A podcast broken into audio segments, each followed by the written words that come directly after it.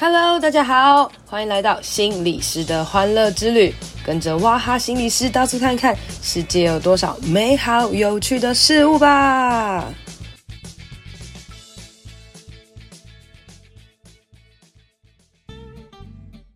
Hello，大家好，欢迎收听心理师的欢乐之旅。今天要来跟大家分享一下我的第一次上电视的经验啦。呃，我。前阵子啊，被一个电视台邀请去上电视哦。那因为算是我人生第一次上电视啦，就没有特别的跟大家分享。因为其实我内心有点担心，我讲的不太好哦，很难得有一些小担心出现哦。那最近它播出了啊，然后我自己看了一下，就觉得哦，我觉得我自己讲的还蛮不错的哦。那为了考验大家有没有听我的 podcast 呢？如果你想要知道我上的那个节目是什么，然后我可以传网址给你，但是你要。私讯我啊，我就来考验看看有多少人知道，有多少人在听这一集啦哈。那嗯、为什么要跟大家分享？就是我第一次上电视的经验哦。就大家知道，其实我就是一个很爱闲聊的人啊。然后录 podcast 我也从来不写稿啊。然后平常我去工作演讲的时候，我就是 PowerPoint 做好，然后我就知道要讲什么了，几乎不写逐字稿的人。然后那可是呢，呃，我这次上电视算是我第一次上电视，然后。呃，我也想着说，哦，好吧，那也特别不需要去预备一些什么。直到我收到了这个执行制作寄给我的这个演讲的大纲跟主题的时候，我就哇惊呆了，吓一跳这样子哦，因为他写的非常非常的细耶，我才知道哇，原来电视当中就是主持人呢、来宾要说什么话或问什么问题，其实都是已经写好的哟。那我录的那一集呢，其实是在讲疫情教会我们的事情哦，然后来讲一些家庭关系啦，也就是说在疫情之下。家庭发生了什么样的事情哦？然后这个稿子啊，哈，大概有个两千多到三千字哦。然后呃，那一场有四个来宾啦，哈加上我四个，还有一个主持人哦。然后还有呃，他是一个联播的，还有另外一个单位的主持人跟来宾这样子哦。然后问了很多很多不同的问题，然后我就发现哇，我这个东西其实真的是需要去。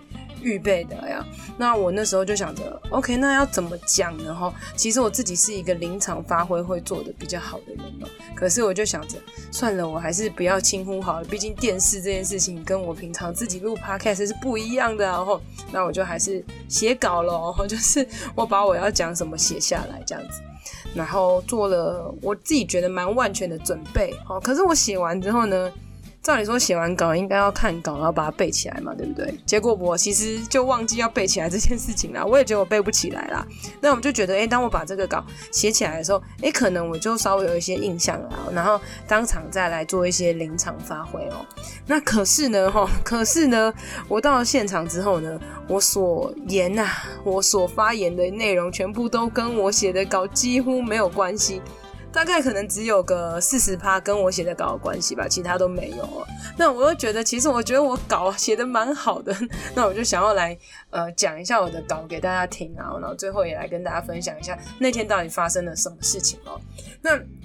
呃，那那那天会问很多问题啦，那其中一个问题呢是，呃，主持人问我说，呃，其实，在疫情时间呢，相处的时间增加了很多，摩擦也是正常的。那最近台湾有一项统计说，小孩一直在家的情况下，有五十一点四 percent 的家长表示容易会有负面情绪。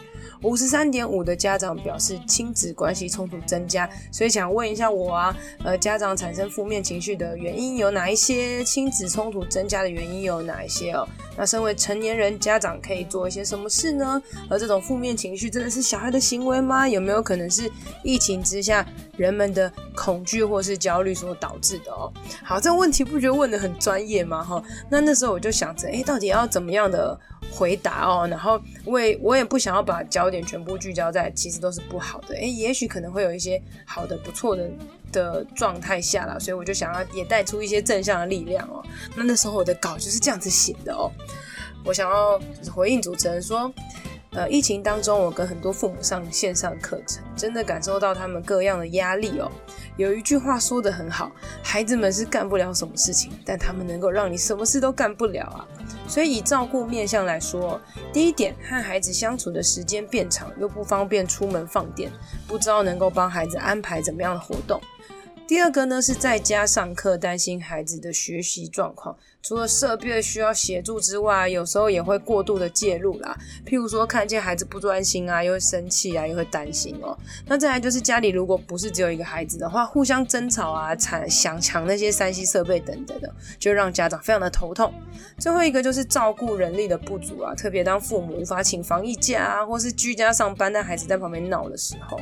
那当然，除了照顾面向以外，其实父母本身也是有各式各样的压力。长期在紧绷的状态下，我们的心力有限的时候，理智线就很容易断掉，然后就很容易发生冲突啦。吼，那当然还有健康面向啊，比如说担心是否会染疫啊，担心自己所爱的人会死亡哦。因为当我们有很多未知的时候，我们都会把恐惧给放大哦。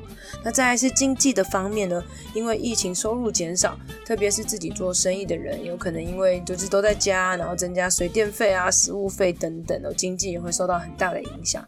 最后一个就是工作的面向哦，可能真的有一些人他们失业了哦，或是在居家办公很多设备的问题，然后甚至呢有一些人是必须要照顾孩子，但却不好意思请防疫假，就会有非常非常多的拉扯跟左右为难哦。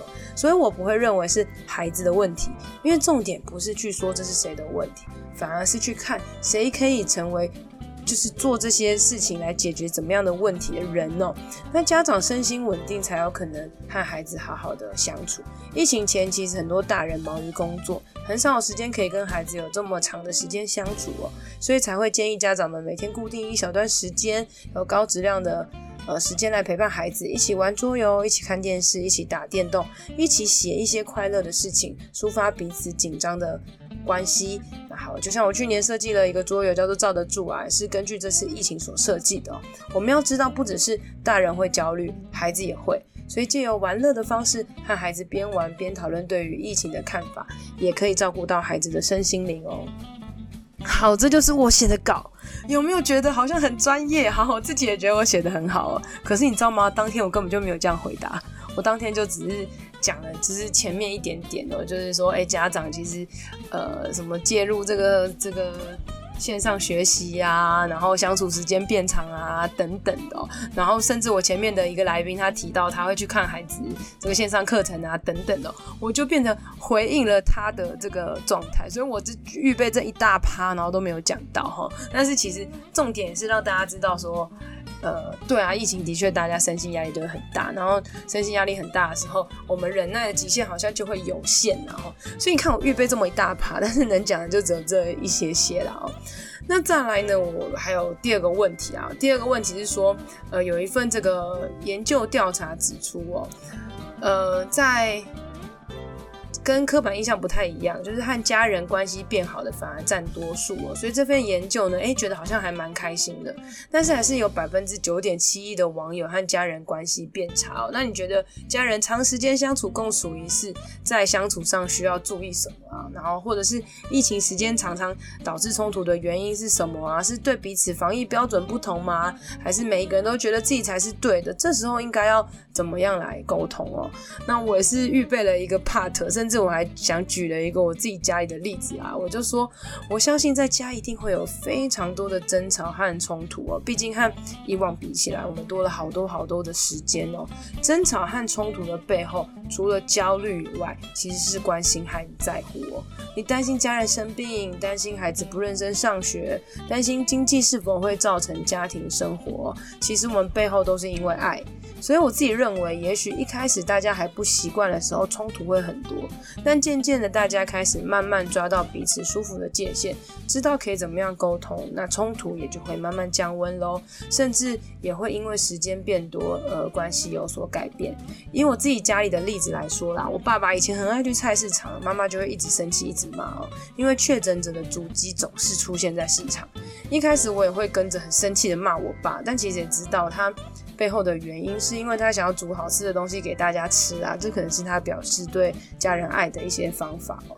所以后来发现，如果真的讲不听，一直骂也是让自己很累，所以我就划好界限，让爸妈自己去吵他们自己的哈。那如果有时候真的受不了的话，可能就拿出一些比较有正确、有道理的理理那个证据去说服他们啊，或者使用一些柔情的政策啊，像是最近工作压力很大啊，你们可以稍微配合之类的嘛哦。硬的不行就来软的。甚至三不五时就是美食外送订来，然后来让家里气氛活络一下。先照顾好自己的身心状态，才有办法去理解他人和沟通哦。那所以这就是我写的稿，有没有非常的完整的哦？可是到了现场呢，我就只有讲了我爸爸去市场，然后我妈妈很生气，一直吵，一直吵。然后我就想说，哈，不要理他们，让他们自己吵。然后呢，也教了其他来宾，就是撒娇一下嘛，或是可以订一些美食啊，美食可以让大家情绪舒缓啊，等等的哦。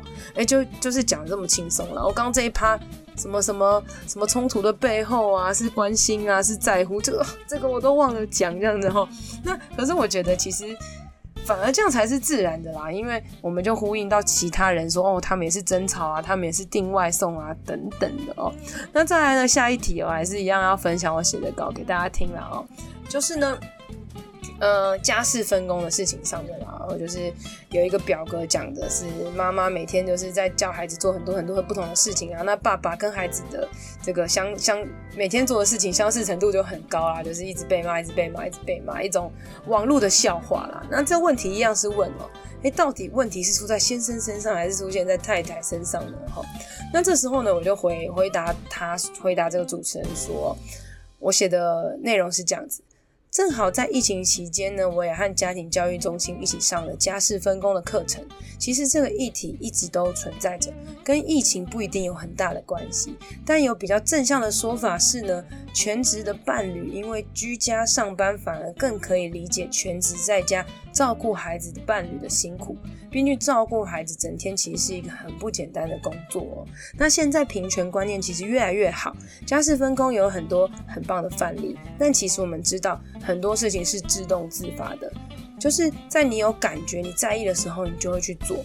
譬如说，有人受不了，一定要每天刷马桶，可是另外一半觉得没有很脏啊，然后那这个过程当中可能就会造成落差啦。那一方一边刷一边骂。啊，另外一方觉得自己爱刷又爱生气是怎样，然后冲突就发生了。所以彼此之间大脑在意的是什么呢？这的确是会有一些个体跟性别的差异哦。所以举一个例子来说啦，那责任感比较重的人呢，忙了整天，我回家要赶快把衣服收好，看着孩子的功课，然后准备这周的晚餐的材料啊等等的，他会预备很多很多很多的事情。那可是比较弹性的人呢，比较娱乐的人呢，他可能会想着说，啊，我等等去买饮料的时候，顺便倒个垃圾好了，然后开车去绕绕啊，透透气啊等等的哦。那所以通常啦，女性其实责任感是比较重的，所以才会有这种。网络的笑话出现了，但重点其实还是要学习怎么样体谅对方，怎么样表达需求哦，这是家事分工非常重要的一块。好，你看我也是写这个漏漏长段啊，可是当天呢，我其实只有讲的是说，诶，的确在疫情当中，家事分工这件事情有让呃全职的的工作的人有可以理解这个。家庭主妇的一些辛苦哦，那同时也讲的其实是怎么样去主动的去关心关爱对方，然后多做一点，然后甚至呢，我提到了一个诶，我自己没有写的东西哦，我就觉得家事分工这件事情是很需要讨论的，好，然后讨论说，诶，其实谁做哪个比较好，谁做哪个比较好，然后才不会有这些模糊的界限，然后反而因为呃讲不清楚，然后反而你会去不爽对方啊等等的。那最后一题呢，哈，就是也算是一个结论了啦。那就是说，呃，很多人觉得疫情啊，害我们跟家人的时间很长的相处，以至于导致很不愉快。但其实这些问题何尝不是本来就存在，只是一直没有暴露出来而已呢？当这场疫情让大家重新去思考怎样建构一个和谐稳定的家庭关系啦。那如果从长期来看呢，想要维持一个和谐的家庭，我们每个人有哪些需要注意或者是努力的吗？哈，或者是特别是哪一些原先我们比较会忽略的一些小细节？那这也是做一个结尾啦，所以我自己也觉得我写了一个很完整的一个东西，想要让大家知道哦。呃，我那时候写的回应是：疫情把世界按下停止键，我们从来都不会想到有一天会不能出国，没有想到一瞬间世界会死这么多人，也没有想过有时间需要在家上班，在家上课，很多时间我们都没有想过。但不代表不会发生哦。当我们太把生活当中的小事视为理所当然的时候，其实就会影响到家庭的关系哦。那每一件不好的事情当中，一定都会有它美好的地方。当暴风雨越大的时候，越会显得平安喜乐的可贵哦。考验着我们的身心灵是否有足够的能量来面对困难，彼此扶持，而不会呃一蹶不振。阿德勒心理学家有说到，所有问题都是人际的问题，所以无论是跟家人、朋友、同事，当我们用批评、谩骂的角度出去的时候，通常都会带来不好的结果。但当我们练习缓一缓，练习觉察自己的情绪再说话，也许我们的眼光就会改变，然后看见别人好，别人的付出，习惯说出感谢的话和祝福的话，看见家人爱玩什么、爱吃什么，主动陪伴对方做他喜欢做的事。当你让人感受到被爱，你就会开始成为家庭的光，发挥影响力。我觉得我自己被我写的这段深深的感动，但是呢，这一整段话实在是太高级了，以至于呢，我真的一句都没有说，我真的完全没有说出这一大趴哦。我那时候说什么呢？哦，我那时候反而是，呃。他的问题其实有点改啦，是改的说，其实要怎么样有一个很好的关系啊，怎么样沟通啊，等等的。那那时候我脑中其实就出现了一个，之前我在看这个陈品浩心理师的一个呃书里面哦，他有提到一个沟通技巧，叫做三个对一个好，好，就是你如果让对方说出三个对，他就会说出一个好。那这三个对其实来自于同理啦哦。那什么同理呢？因为前一个来宾他其实就在讲一个案例，那个案例就是可能呃老公觉得太太就是不想要回家看他的父母啊，然后父母就是觉得诶其实也是担心疫情的关系，叫他们不要回娘家啊等等的。然后先生其实就觉得你就是不想要照顾我的父母啊等等什么，然后就为了这件事而争吵。那所以我就以这个东西来作为案例，然后来。诶，示范说，诶，我们可能可以怎么样来做一个三个对一个好的沟通哦？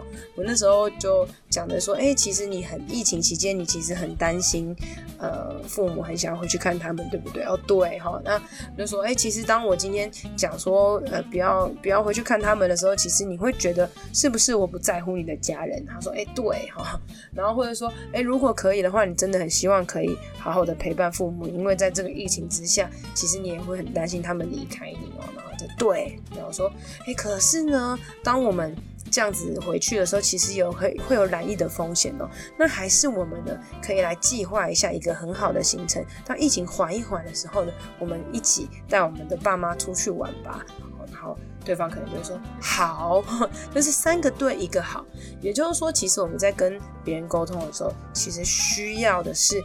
同理对方，站在对方的角度，虽然在我们心力有限的时候很难做到这件事情了啊，但是很重要，真的就是缓一缓，慢一点说话，或是当你真的情绪不好、很生气的时候，你就暂时先隔离一下吧，回到房间安静一下，时间也是一个很好疗愈的事情哦。所以呢，这就是我今天就是上节目，而不是今天啦，就前几天上节目的。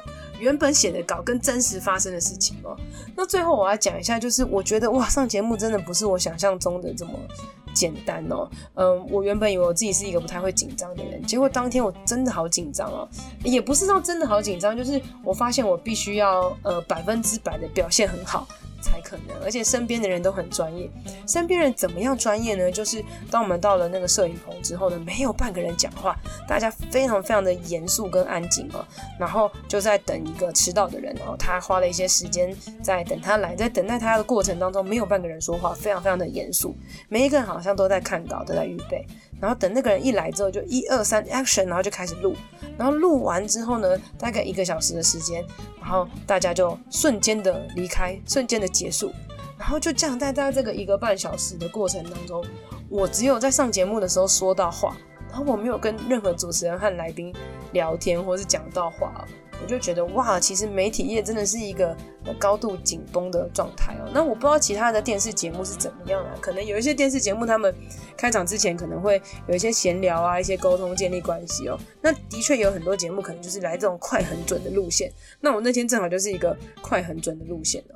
我就发现，哎，其实真的是各行各业都有它不同的面对的方式哦。所以我真的哎觉得有这一次的经验真的很奇妙啊。那未来有没有机会再去上节目呢？嗯，就再看看机缘喽。那但是我还是非常感谢疫情啊，因为疫情的关系呢，就是上节目呢可以全程戴口罩。我觉得戴口罩反而增加的是一种保护，可以更自在哦。而且我觉得我戴口罩还蛮美的。好啦，今天就分享我第一次上节目的经验啊。那除了上节目的经验以外，也跟大家分享一下关于疫情当中的家庭变化哦。疫情真的是一件很特别的事情，希望我们未来都能够记得过去这段疫情我们是怎么走过来的。这一切不好的事情都会最后都会成为回忆，然后我们只要汲取这些回忆当中很美好的部分，这都会是我们的收获、成长跟养分喽。今天的节目就到这边喽，希望你喜欢，希望对你有帮助。一定要帮我分享给你觉得有需要的人，也别忘了到我的 FB 还有 IG 心理师的欢乐之旅按赞留言哦。你的鼓励和分享会是我最大的动力，别忘了给我五星评论，谢谢大家，拜拜。